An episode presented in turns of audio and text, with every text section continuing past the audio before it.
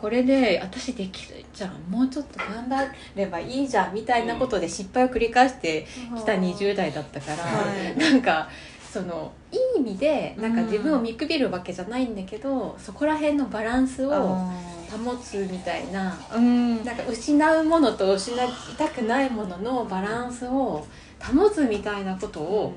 なんか私はしてるけどそれもなんか全く同じってわけじゃないと思うんですけどなんかそこに私はなんか今日なんかこう何かエンパシー的なうん感じなのかな、感じることあるんですよね。でもなんか物はなんか世の中はなんかこうしろああしろこれを買え、うん。買いなさいとか なんかこうしたらなんかもっといいよっていうことをなんかメッセージ的にね押し付けられることがすごいノイズだから、うん。なんかそれに対して、うん。なんかあそうじゃなくていいよねみたいな、うん。なんかそうそうそういうのが私ある。んへえですよ。でも20代の頃はもっといけるんじゃないかとかって思ってた思ってらっしゃったんですよね。今と全然それで180度違う人間だったから、うん。なんかそう。それでなんか多分傷つきすぎて、うん。あの結婚を機にうん。娘が生まれたタイミングで、はい。多分なんか軌道修正私はしたんですけど、だからそうそうだから今うん。過去を振り返ると夜ちょっと悪夢を見る ぐらい違う人間だったから、へそうそうなんですよ。それでなんかあのあ分かるわみたいな。そういうのがね。一緒じゃないけど なんかうん。なんかそういうフェーズに自分がいてでたまたま毛の日に出会っうん。てひかるさんのお話を聞いてなんか感じることがあったっていうのもあるかもしれない。ですえちなみにそのご結婚とかご出産とかで変わったんですか？それともたただそれはそのたまたま同じ時期にあっただけで自分で軌道修正しようってあ軌道修正するためにうん結婚しました、ああそうすげえ。面白い。このままじゃうん。人生ダメだなって、へー。あー。なんかその結婚したいかしたかったかって言ったら、うん。私は結婚したくなかったんですよ、うん。結婚ってそもそもなんで結婚しなきゃいけないんだろうってずっと思ってたから、相手のせいになるのも嫌だなと思ってたんですけど、なんかでも社会がそれを許さないっていうのも、社会構造的に生きづらくなっちゃう。それうん。をそのまま自分がいいや言ってたら親に迷惑かかるしあ納得でなんか周りを納得できる生き方にならないなって思ったので結婚したんですよね。ーすいません私の話なんです全然。うん聞き ちなみにそれはその僕の年代でも多分変わってそんなに変わってなくて、うん。なんか周りでちょこちょこ聞くのがうん「罰が欲しい」って。あの別に結婚したらいいわけじゃないんだけど「お前そろそろさ」って言われるのがもうしんどすぎてでもあ実はバツイチでって言ったらあこいつは結婚しようと思えばできるできたっていう実績がある上で今一人で今まで通り自由に暮らせているっていう証になる。実際にそういう方いらっしゃるってこいやそれをうんあの実行というか達成した人はいないんですけど、あの欲しいなって言ってる人が数人いますね。面白いなひかるさんと私だと 4, 4ぐらい違うのでだから4年後にそういう、そうなってるそういうふうに言ってる可能性もあるしう、ん。逆に私このこの世代は、あの興味ある。さっき中学生のこと興味あるって言った、うんあのおっしゃったじゃないですか、私は20代の,、はい。その女性男性がうん。何を考えてんだろうって多分全然違うと思うからうんえー、どうなんですかね、ちゃった価値観とか。うん、でもレイさんその20代にあれこれこうなんえっと欲しかったっていうかあのもっとできるんじゃないかっていうのでおっしゃってましたけど、でもそれはすごいあるのかなって。うん。なんかここでうんなんかここの時期に何かを諦めてしまったら一生取り替え一生獲得できないっていう多分こいうようなことを言ってる人たちもいっぱいいるじゃないですか、なんかそういうので今なんか走ってるような気もします。あわかるか？な伝わるのか。なだからあんまり変わり変わっってない。あんまりギャップを感じてない、うん。そのレイさんのおっしゃってた20代の頃はっていうところと。なんかそれに、なんかい私はなんかその自分の経あれになっちゃうんですけど、うん。私もすごいそれがトラウマみたいにあー20代の時のことをかん感じるんですよ。すごい人と比較して、うん。なんか自分は怠けてんじゃないかとかなんかもっと勉強しなきゃいけないんじゃないかとかはい。思っててでもなりたい仕事にもつけてないしって思ってたんだけど私実は書く仕事って娘産んでから始めたんですよ。うん。ずっとそうなんですね。そうなんですよ。でもまあそのドキュメント扱うとか仕事はしてたんです。もちろんしてたんですけど書くっていうことをやり始めたのはあの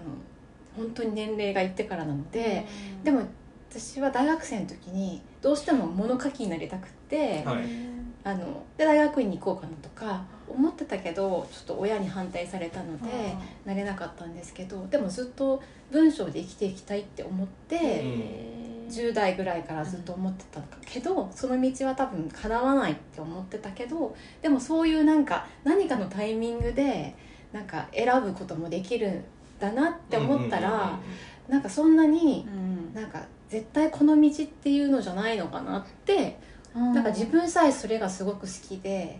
あの用意しておけばあのそのタイミングが来た時にはい。もしかしたらそうなるのかもしれないし。すごい共感しますね、うん。今の話は。そう思います。あ諦めちゃうとゼロなんだけど、うん。諦めずに、うん。多分好きって気持ちがあ多分、はいはい。なんか人他のねおじさんとかおばさんとか見てると やっぱそこがないとダメダメっては言わないけど、うん。もちろん何でもいい人もいるんだけど、う何かこう熱中っていうか好きなものっていうかある人はなんかやっぱりそこに迎えるっていうか、うん。腐らずに生け生きていける気がして年齢がいくとこうなるじゃないですかいろんなことが。でもなんかそこはなんか持ってんダメだった30代できなかったダメだったとか思思わないでそれをなんか大事にしていくことがうん。わりかしそれが、ね、405060でもいい気がしちゃって。ああそうですよね。でもそう思えないと思う。ってい20代うはん。今同じこと言われても、うん。多分なんかひ人の話私聞かなかったからなんかそう思えなかったかもしれないけど、うん。でも多分なんかそういう意味での年を取る良さはあるのかなって最近なんかようやく思うようになった。えーでもそれすごいなんか希望というかなんか今思ってるけど達成できてないみたいなことで、うん。自分をたたとえ責めてたりしても、40代とかその50代になってそれが叶うみたいなことって全然うん。あるってことですよね。ちょっと別の話ですけどその、うん。あの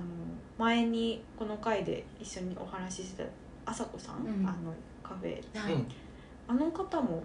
ずっと昔その自分でお店やりたいって思っててでもなんか諦めちゃってて、うんでもふっと降りてきたみたいなふっとチャンスがやってきたみたいな。なんかそういう話とかも聞いて確かにそういう人いるって思いますね。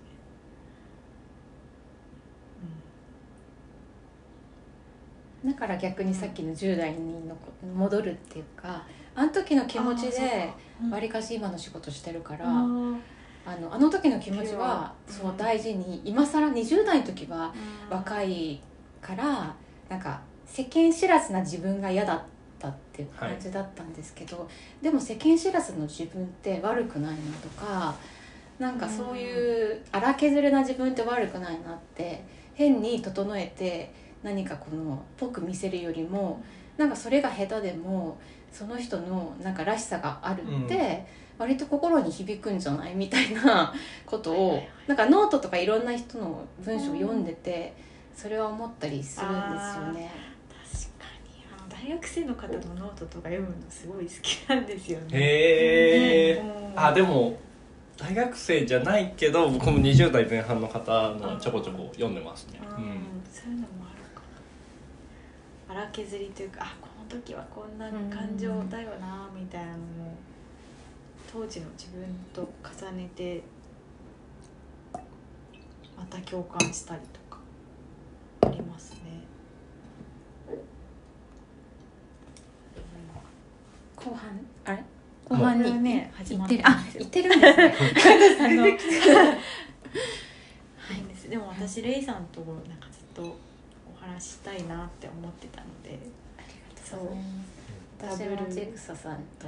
ちぐささんって名前を知ったら、あのやつなんです。でもはい。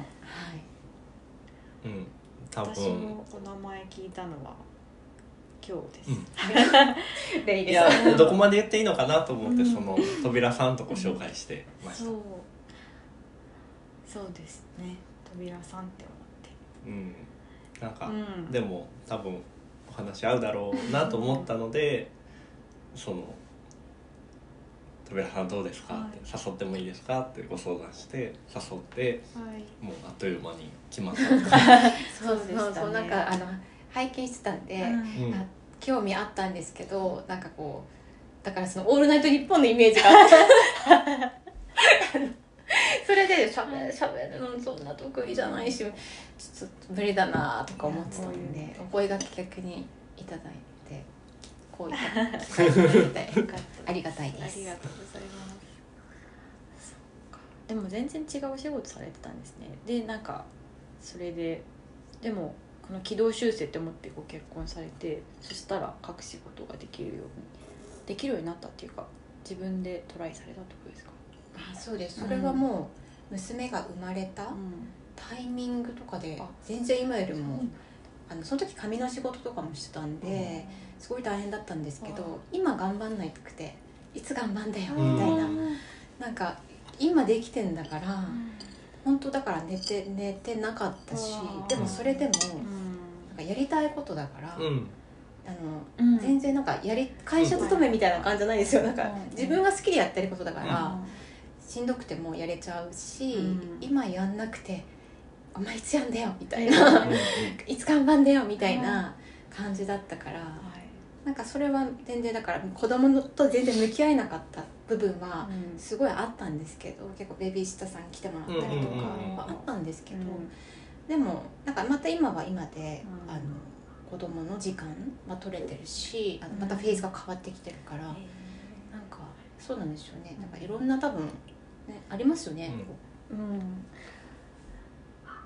なんかそのいろんなフェーズがあるっていうことを意外と分かれない？なんか結構この今きつければあもうここから出られないみたいなってなりがちな部分がいまだにあったりして、でも昔は多分もっとあったから、うん。なんかもうダメだもうなんか行き止まりだうん。ずん止まりだみたいな、うん絶望することっていっぱいあったんですけど、なんかこういう話をいっぱい聞くと、うん、なんか勝手に風向きは変わるし、う。ん、絶対大丈夫ですし 僕もはい。年1回はずんどまりってるい。まだうにん。でずんどまってしばらく経って、これ去年もあったわと思って ちょっと冷静になるじゃないですけど、でずんどまってから数ヶ月は、はあ。ってなりますけど、だんだんだんだん持ち直してきて、うん。ずんどまっていたことを忘れた頃に また何か起こっあてー沈むみたいな。もう本当なんかその繰り返し。ですね。でなんかそのループの中でうん。うんちょっとずつその気づいていくじゃないですけど、うん。人生終わりだと思ってもうん。全然終わらないし、もうここまでいったら大丈夫だろうと思っても全然大丈夫じゃないし、はいはい。これを多分うん死ぬまで繰り返すんだろうなじゃないですけどあの分かんないです。なんか例えば僕の時だと大学受験。うん。大学入ったら何かが変わる。社会人になったら 会社に就職したら何かが変わなる。これで 上がる終わる、もう勉強しなくていいみたいななんかどこかしら期待を多分抱いた部分もあったんですけど全然何も終わらないし、うん。何も変わらない日々は続いていく、うん。自分が変わっていくかどうかは自分の行動が変わるかどうかっていうなんかもうその当たり前のことが日常の中で突きつけられてううん。ん、そうですね。あそのの日常を受け入れる受け入れたのっていつ頃ですか？結構しんどいですよね。いや受け入れられなかったから、うん。うん多分今僕ここにいるんだと思いああますそういうことか。うんああのまあああれですね。前の会社辞めようって心から決めたタイミングはあの自分が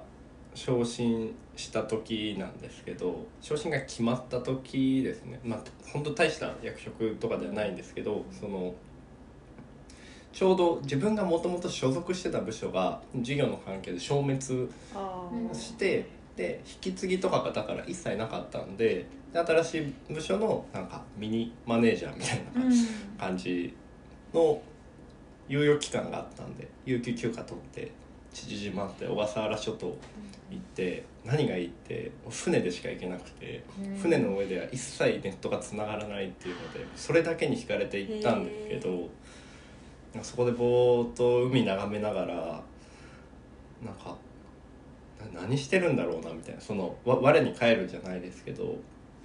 なんかそのそれまでの1年間って結構もうえっ、と自分のやりたいやりたくない楽しい楽しくないとかを全部捨て去ってやるべきだからやるノルマ目標に対して逆算して行動するとにかくやるみたいなもう本当になんか周りで10個上の人とかでも「えなんでこれ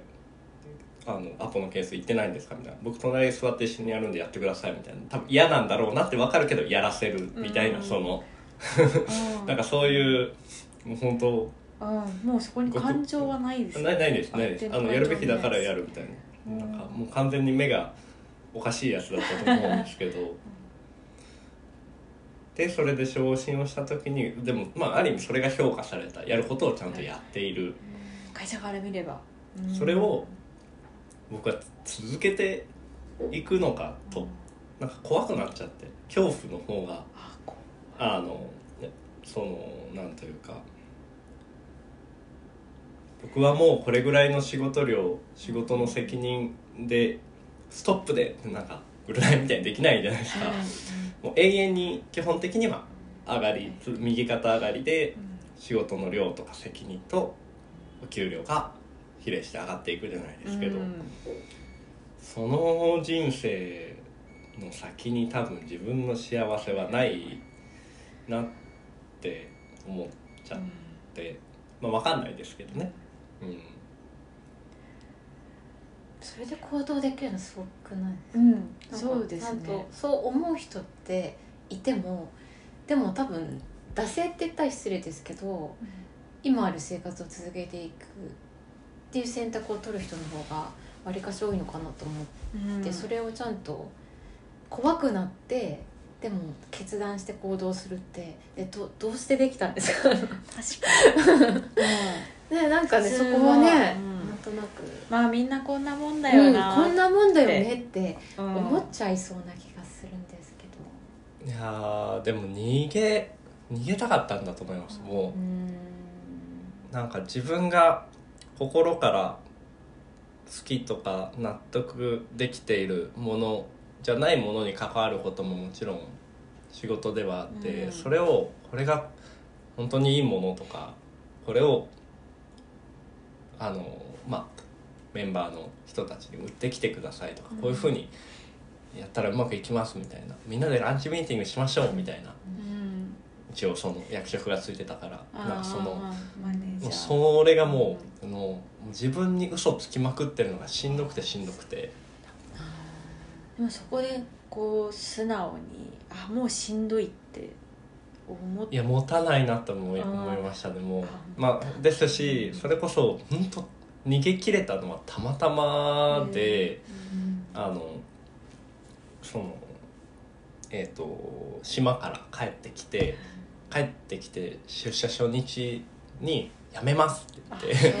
あの半年後に辞めますって言ってでその半年の間になんかなんとかしようというか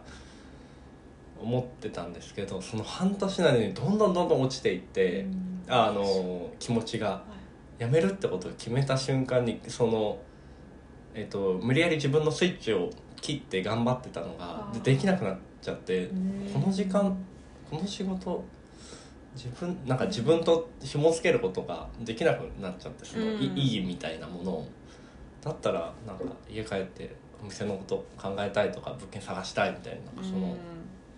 でもまあ役職上がって むしろやるべきことを重要度は上がりうん。やることも増えみたいな。その時期もうほんと限界で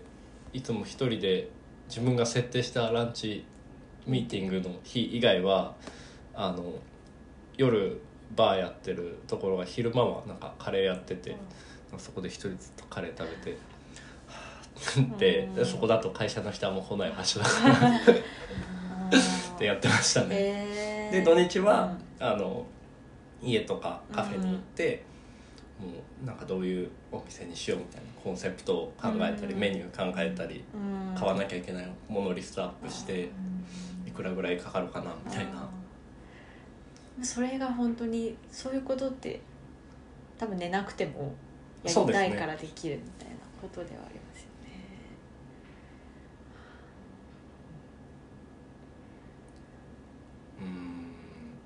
うん。いやい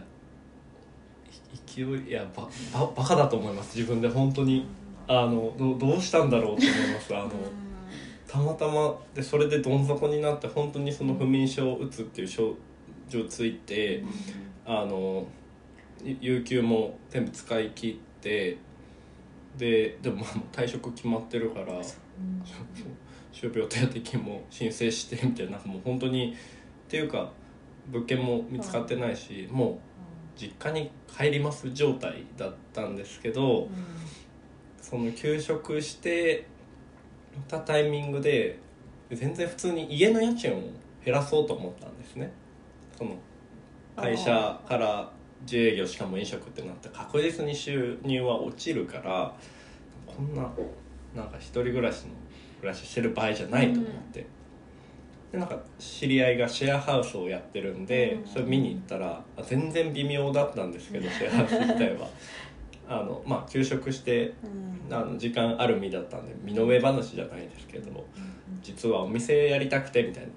そしたら今の毛の日の物件がなんかたまたま1週間前にあそこ知り合いがやってるんだけど閉めたばっかりでまだネットとか出てないと思うよって言われてう見に行って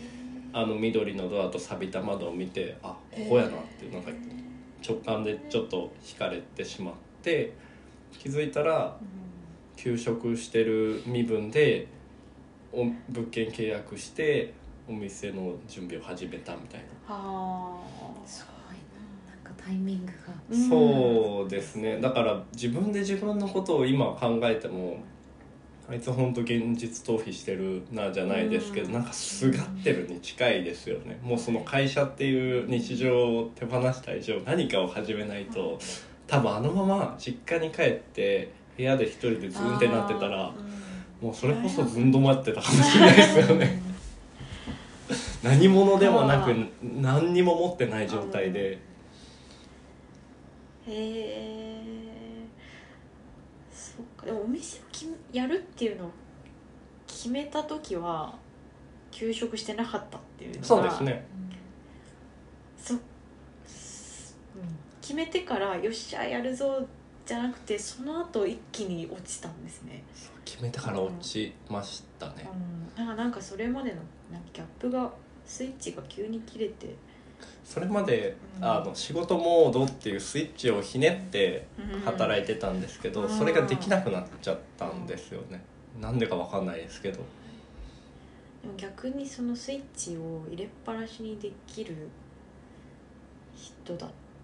っていうか。私は絶対できないんですよなんかうん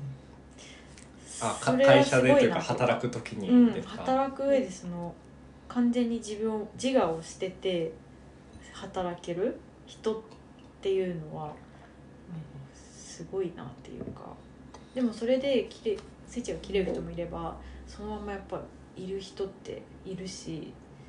確かにそのさっき話を聞いてあその通りの人いるなみたいなあこれうんやるべきだからややるっていうそれだけの人、今できるできないとか聞いてないからみたいな、うんやってみたいな感じで、うん 本当に。確かに、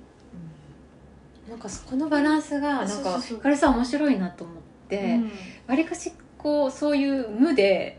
やれる人なんだろうなっていう感じもその目の前のある仕事はわりかしこうバッてちゃんとうん。きっちりやるんだけどなんかそういうこうなんていうの？こう気持ちのグラデーションの部分も持ってて、なんかそのバランス感覚が面白いなって思ったのが初めてそのノートはい。を見た時に収支報告書を上げ、はい。あ収支報告書とはい。収支上げた時に、なんかそれがなんかすすごくあのなんていうんだ数字っていうものと、数字じゃないものっていうもののはい。両立みたいなのが、をやってることが面白いなと思ったんですよね。感情の部分と明確な数字っていう部分をこうどちらも見ていくみたいなのがやる人どんな人なんだろうってちょっと見てみたいなみたいな。なんかそれがいう気持ちもありました。そのバランスうん。感覚っていうのはなんかうんなんかそこでそこで興味を持ったっていうのはありました。へえあ面白い。両二面性に、二面性が。うん、しかもどっちも結構あのその突き出てる度が高い。こっちも100 200ぐらいあってこっちも200ぐらい深みがあって。あんまりな、うん、ありがとうございます。多分。本当数年前までは器用貧乏なんでって言ってたんですけど、ううん、いや自分では今でも本当に本当はそう思ってますけどそれでいくと多分そのなんか数字とかロジックみたいな部分はうん。自分では今も全然弱いと思っているし、うん。その後付けですね。なんかそのすごい大学生の3年生の時とかにサマーインターンみたいなの。まあ今もっと盛んなんだと思いますけど、言ってて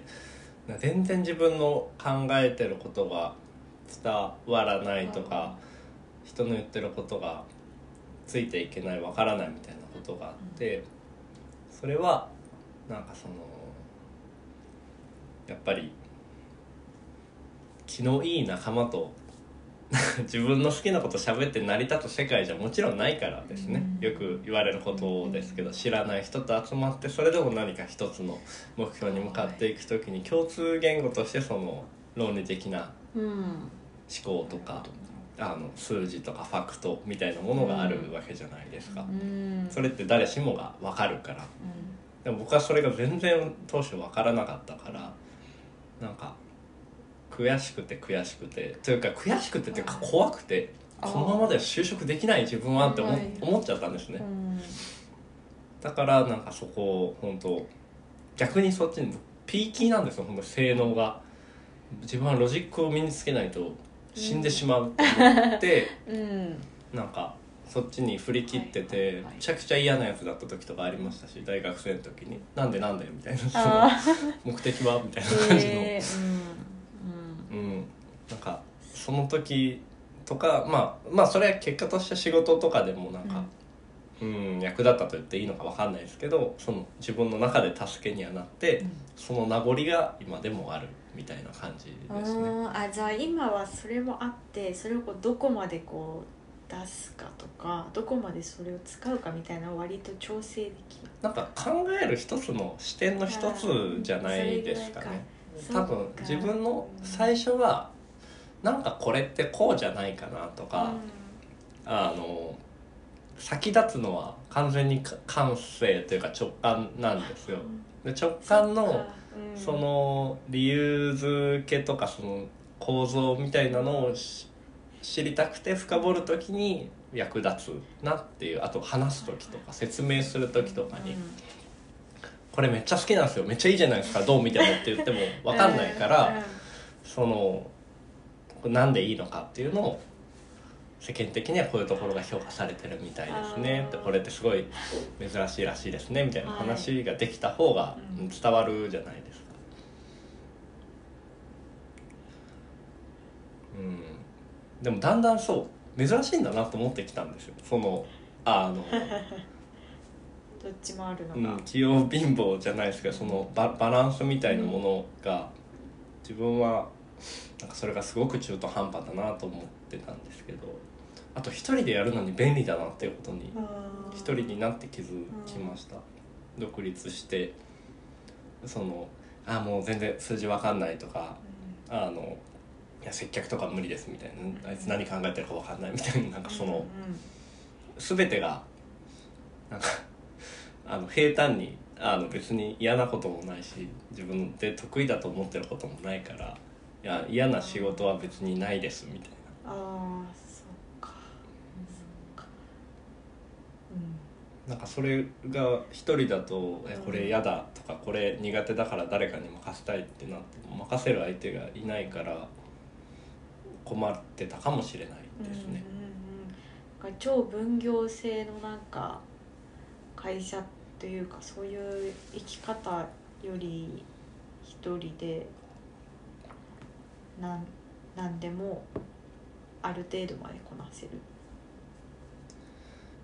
自分でそういう自信はないです。個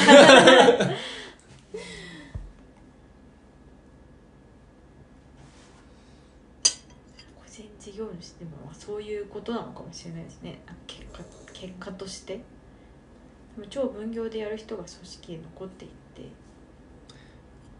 まあでも尖ってる人も全然いますけどね個人事業主で。ああそっかそっか。例えば一番わかりやすい話だと本当経理とか領収書無理。い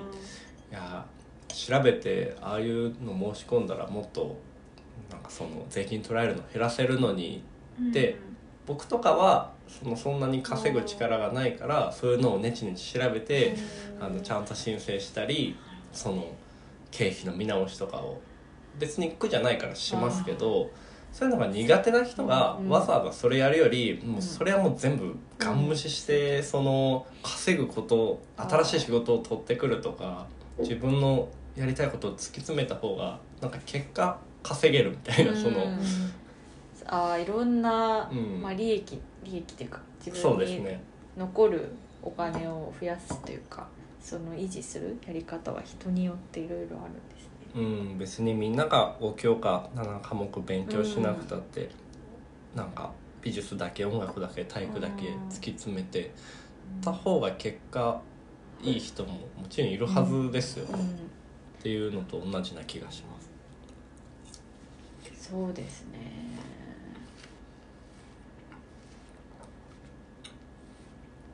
カフェのしカフェカフェか。カフェの店主って言ってもいろんな仕事が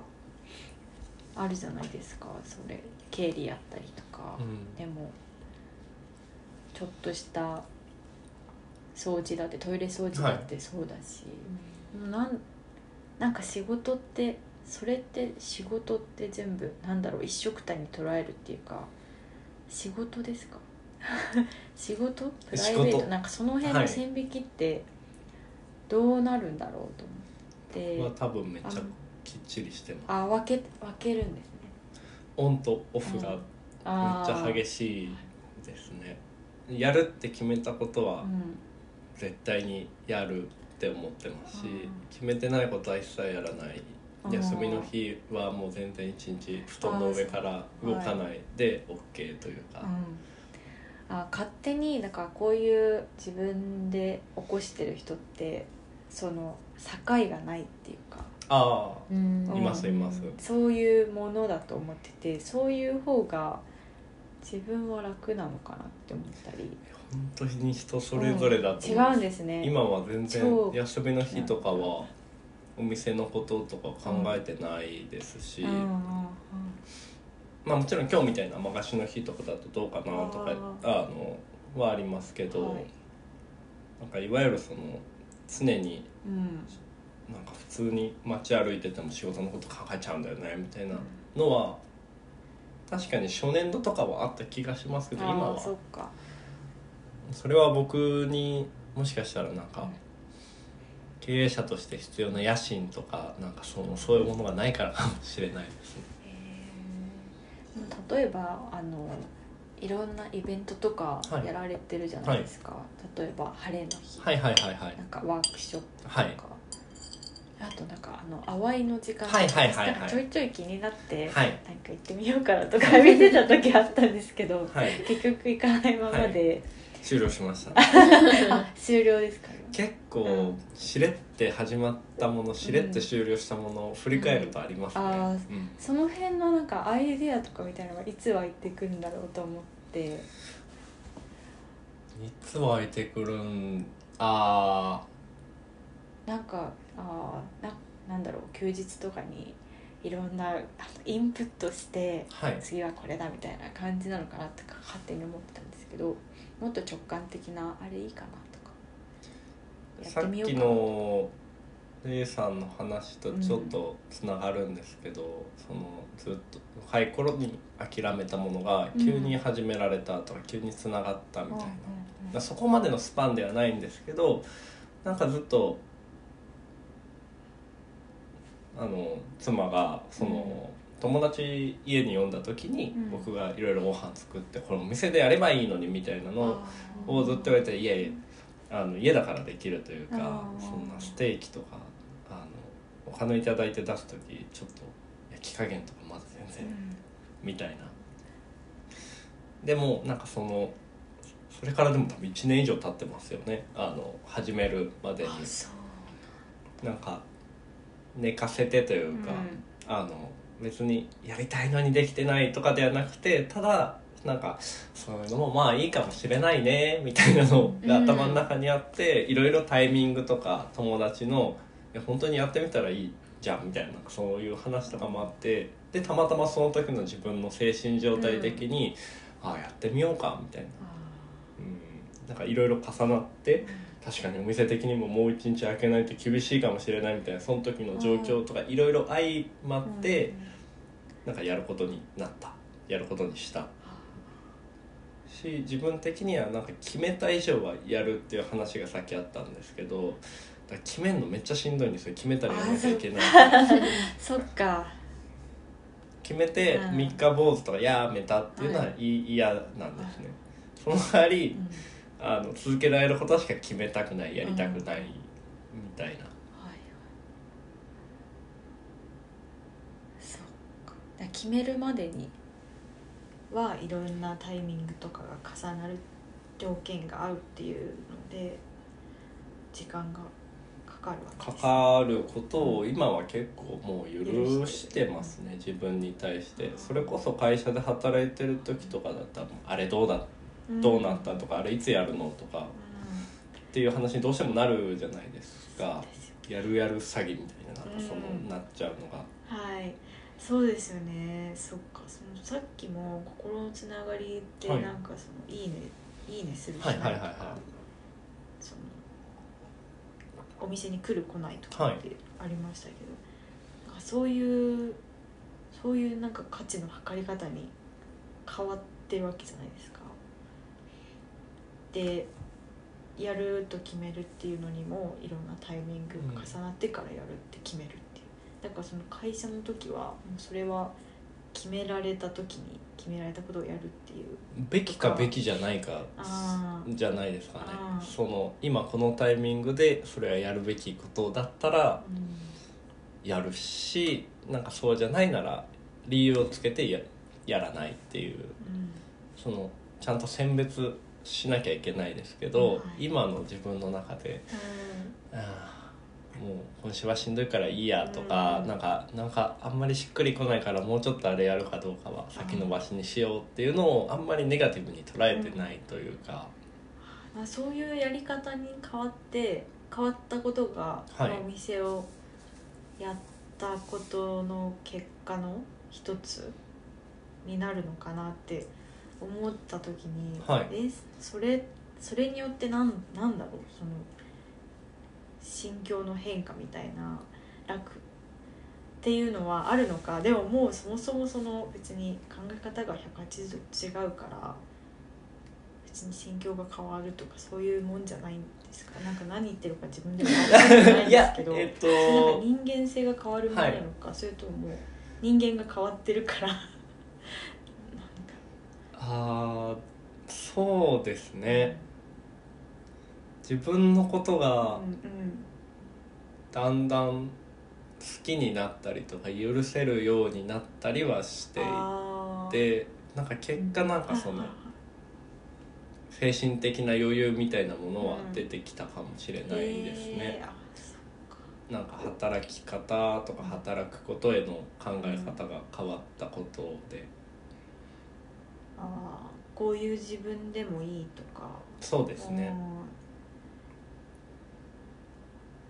自分を好きになれたみたいなのがある。ありますか？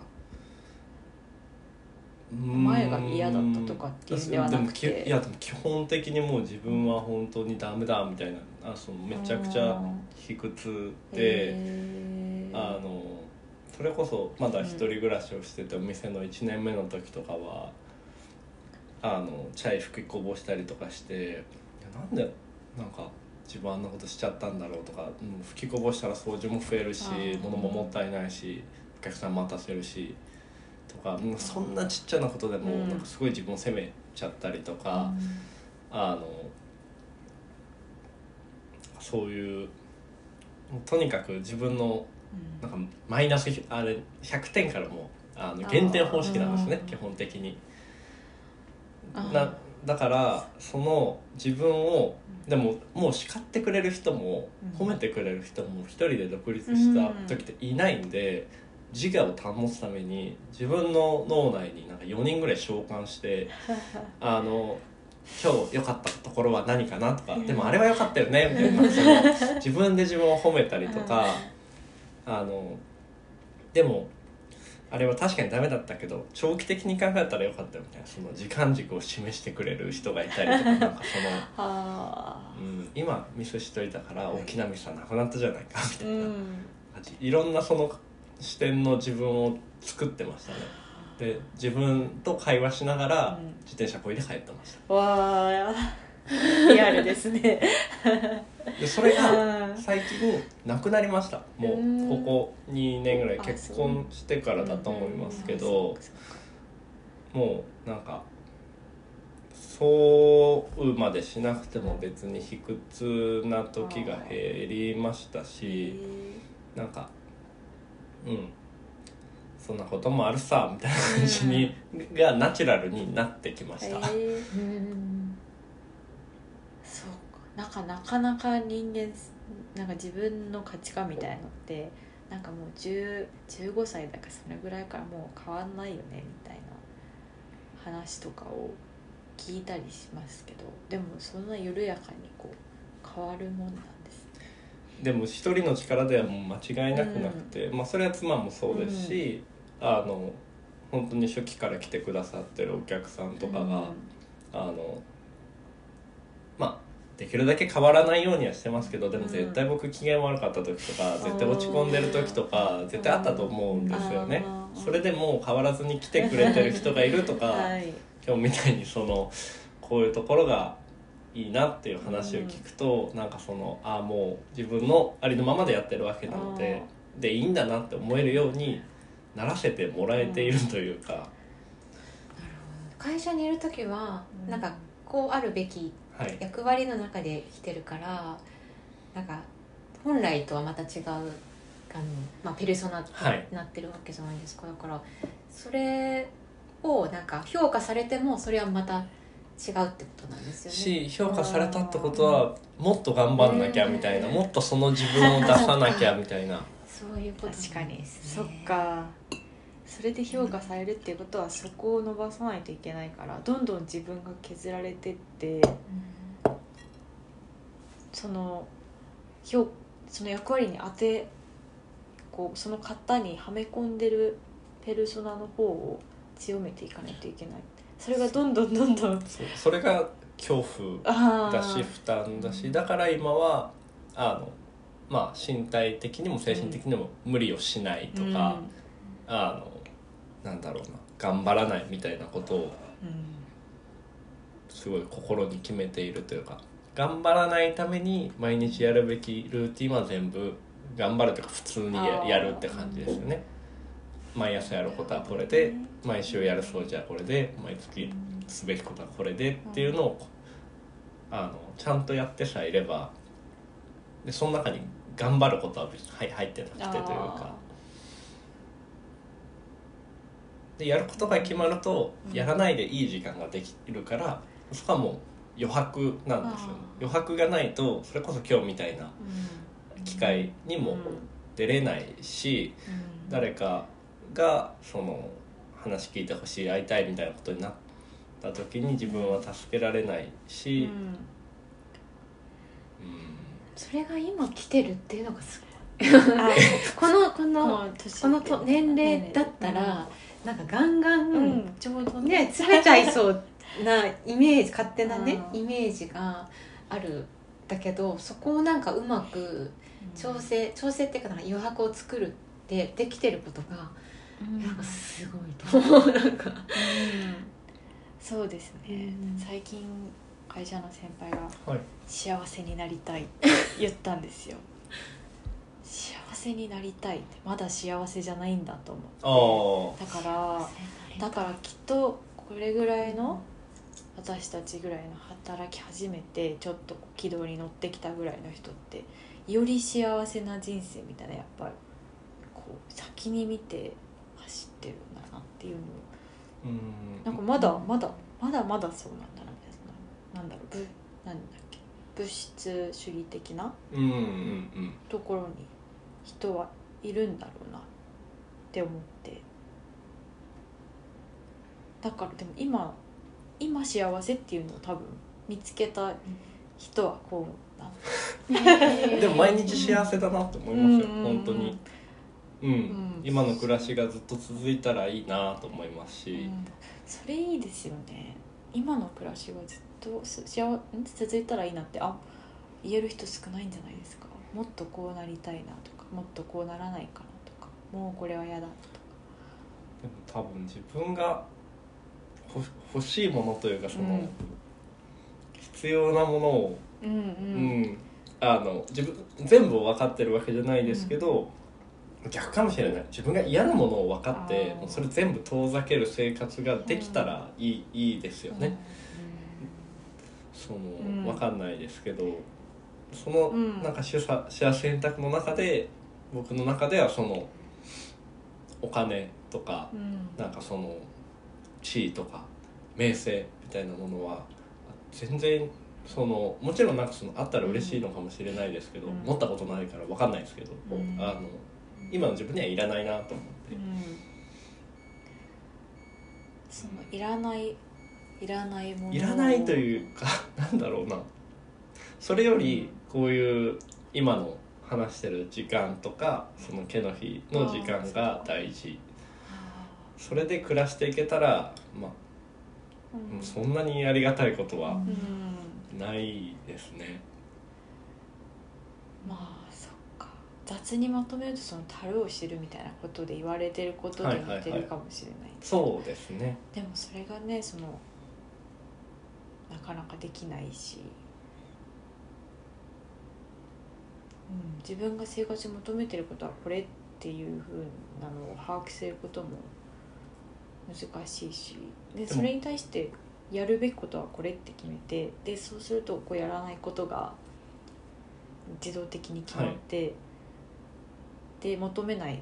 生活のはい。あ形みたいなのも決まってそのなんだろうそのやることを決めるっていうのがやらないことが決まるっていうのにすごいなんか今ピンときたっていうか。まあ変わるかもしれないですけどね。まあ。その、まあいやまあ正直来年再来年5年後、うん。自分が毛の日をやってるのかとか、ここに東京に住んでるのかどうかもわからないですし、うん、なんかどうなるかわかんないなとも思っているというか。うん、それをその時々で多分自分で決められることが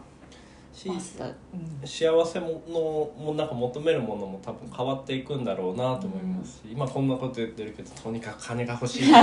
言ってるようになってるかもしれないですし、うん。逆になんかいいですか質あ問はいして、はいはい逆に今、はい。えっと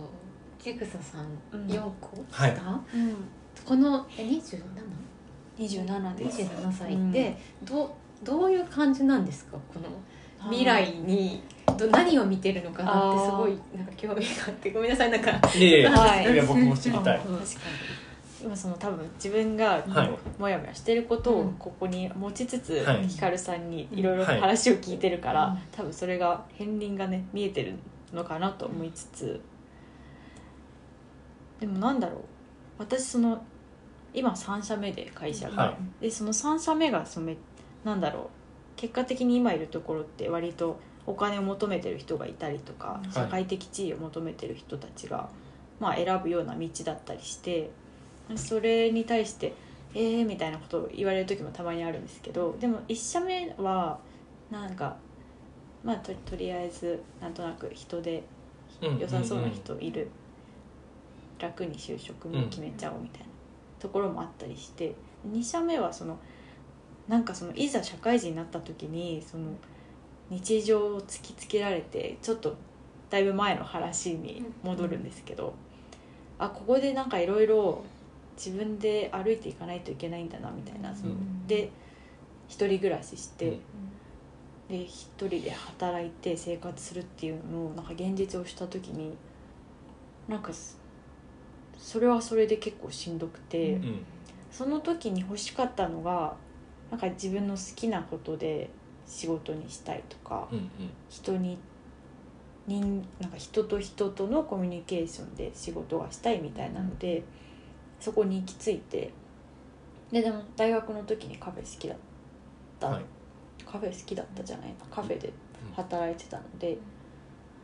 カフェで働こうと思って決めてで入ったら入ってすごく楽しくて、うんででもなんかその中で結局売り上げを上げるとかお客さんにお客さんに売りうなんかお客さんが求めてるものなのにあのそれこそその入荷が来ないからうんうん。毎日断るみたいな状況とかあったり、あとはちょうどコロナでうん。SDGs が出てきましうん。たよね。でなんだろう。そういうのになんか現場がなかなか追いつかないとか、人はあんまりなんかもっとこう変えないといけないっていうトレンドとかがあるのになかなか企業って大きいから追いつかないん。だなっていうのを目の当たりにしたりで自分の生活を見るとあんまり豊かじゃないなって思ったりうんうんうんうんでもちょうど周りは社会人3年目とか4年目とかになってきてやっぱギャップがあるよなみたいな。でうん私もうまだそっちが欲しいっていう気持ちにやっぱ気づいちゃって。っていうのもあったしでそのだうんそれもあったしでその企業のなんか動きみたいなのを見た時にそこに働きかけができるし仕事ができたらその今一緒に働いてる人たちも回り回ってハッピーになれるしきっと。なるほど、そこまで考えた上でうん。今の仕事しようって思ったんですけど、でその上でだから今は今の会社の中でいるとなんかどっ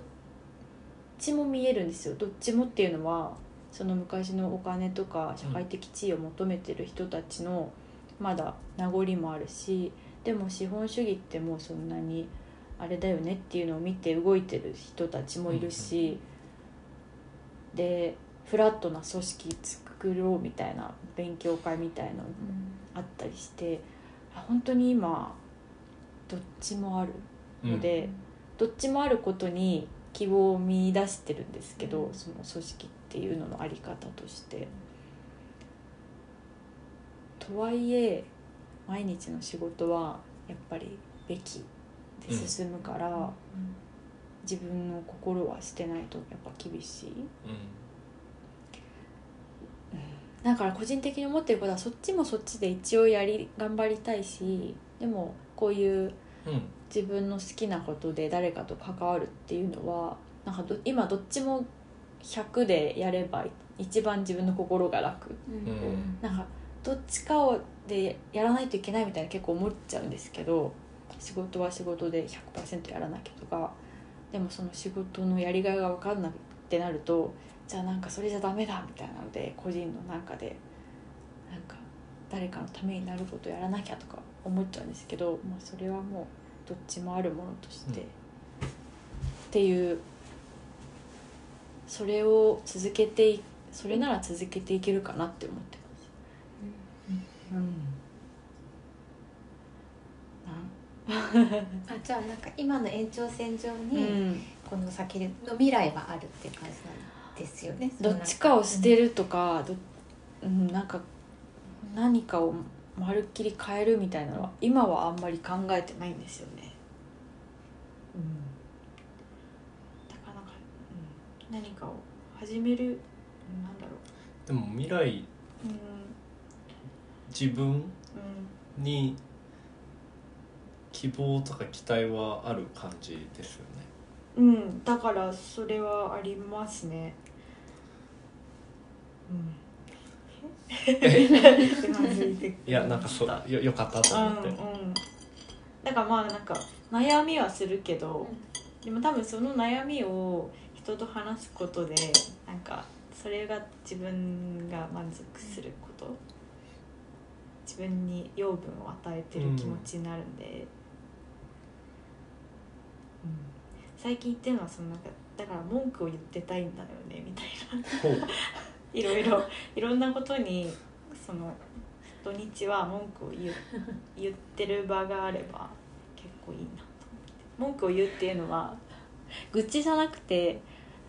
なんか問題提起してたいみたいな感じです、うんうんなんかそれ私もちょっと使ってもいい 今文句い文句言っていい？みたいな時間でいい？みたいな週末みたいな。そうそうそう愚痴ではないんですよね。なんか後ろ向きなんじゃなくていいですねななんだよねって言いながら、でも例えば短歌読んでる友達とポッドキャストするとか、はカフェ曲がりでやってることか自分で始めたことを話してそれをなんかかたこういう形にしてよんとりあえず公開するみたいなのだけで割といい気持ちです。なるほどねうんなんかそれをそれをまあ育ってそれを育てていけば別にそれが10年後何かになるかもしれないしっていうのは最近思ってますね。逆にうんそもそも何かにならなくても、うん。今できてるわけじゃない、うん。もうすでになってるわけじゃないですか、うん。それができるのがやっぱなんか僕本当僕が言っていいのかわかんないですけどいい時代になったなみたいな。か。いやそうそう本当そうですね。だしそれこそ僕もギリギリそうですけど、うん。曲がりのカフェとかもうん。やろうと思ったらできるわけじゃないですか、うん。僕の時まだスペースマーケットとかなかったからもうなんかですよね。直直接お店の人に言ったらうん。あの仲良さお茶しにして仲良くなって あの定休日に貸していただくことってみたいなことをしてたんですよ。あその時。ーいやーはいそうしなくても今もうそのそれがもう曲がりカフェレンタルカフェってものが浸透してて、うん。その何者かにならなくても、頭金を払わなくても、うん。一旦できるっていうことをね。もうどんどん活用してほしいなって。確かに本当いい時代ですよね。だってこんなこともそうですだっよねてラジオ局とかに入らないとできなかったですね。ことが、まあ週末はこれで満足してるんだよねっていう。う、ん。うん、割り切りでできるっていうのは確かに幸せなことですね。うん。逆にそれで弊害ってあるんですかね？なんか逆にねそうやってバランスをとってできるってすごくいいじゃないですか、うん。でこ私は思っちゃうんだけど、逆にその世代が違う20代からしたらそれがなんか逆に弊害になることって別になんかあるんですよ。逆の視点で見たら。今のところ別に特に。みんながいろんなことやるから、ん。やんなきゃいけないみたいなそういうことを感じる人とかでもそれはいるのかも。あるのかな？しれわからないねあと逆にその何何していいか分かんなくて、うん。好きなことが分からない問題みたいなのも抱えてる人はいる。うんえーそんなこんなでですね、この後も話し続けて、1時間、2時間ぐらい経ってたと思うんですけど、キリがないので、これで、あの、強制的に終わりにしました。でも、あの、お店の話もたくさんできましたし、働き方、ひかるさん会社員も経験されてカフェをやってっていう方だだったりしていろんな働き方の話もできてあの勉強になりました。で自分の話も聞いてもらっちゃったりしていい時間を過ごさせていただきました。とひかるさんとレイさんとありがとうございました。また機会があればねお話できればなと思います。はいそういうわけで今回の私的社会編集は毛の日のひかるさんでした、えー、常連あえっと毛の日のお仲間のレイさんと一緒にお送りしました。ありがとうございました。